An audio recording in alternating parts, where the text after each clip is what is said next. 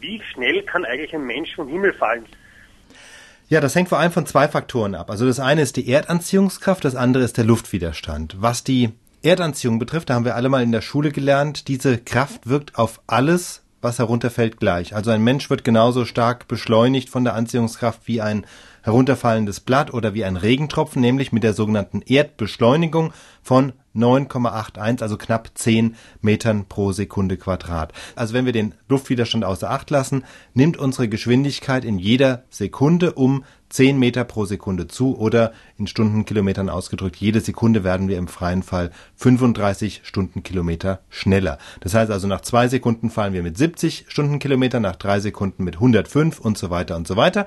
Und nach einer Minute hätten wir im freien Fall eine Geschwindigkeit von 2100 Stundenkilometern, hätten also längst die Schallmauer durchbrochen, aber Soweit kommt es nicht, denn das liegt dann wieder am Luftwiderstand. Der Luftwiderstand nimmt mit der Geschwindigkeit zu und irgendwann gleicht sich das aus. Also das heißt, der Mensch wird durch die Erdanziehungskraft genauso stark beschleunigt, wie er gleichzeitig durch den Luftwiderstand wieder abgebremst wird. Und das heißt, er behält eine gleiche Geschwindigkeit, wird nicht mehr schneller.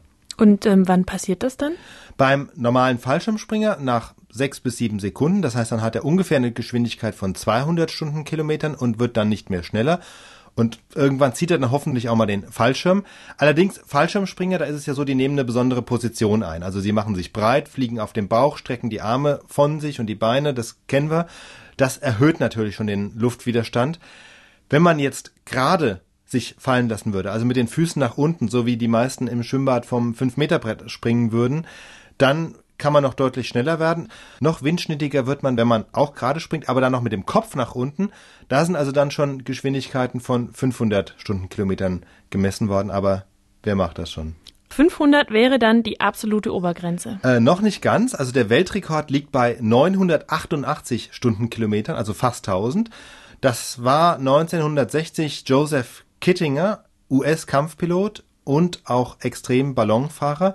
Aber um diese Fallgeschwindigkeit zu erreichen, da musste er mit seinem Ballon wirklich in 30 Kilometern Höhe aufsteigen, also dreimal so hoch wie ein normales Passagierflugzeug, denn da ist die Luft viel dünner und der Luftwiderstand entsprechend geringer. Und das war natürlich auch jetzt kein normaler, gemütlicher Fesselballon mit Körbchen, wo man rausguckt, sondern an dem Ballon war eine eigene Kapsel angebracht und ähm, Kittinger hatte auch so eine Art Raumfahreranzug an. Also das war schon etwas anders und er ist dann aber schon mit dem Fallschirm runtergesprungen und hat tatsächlich diese knapp 1000 Stundenkilometer erreicht.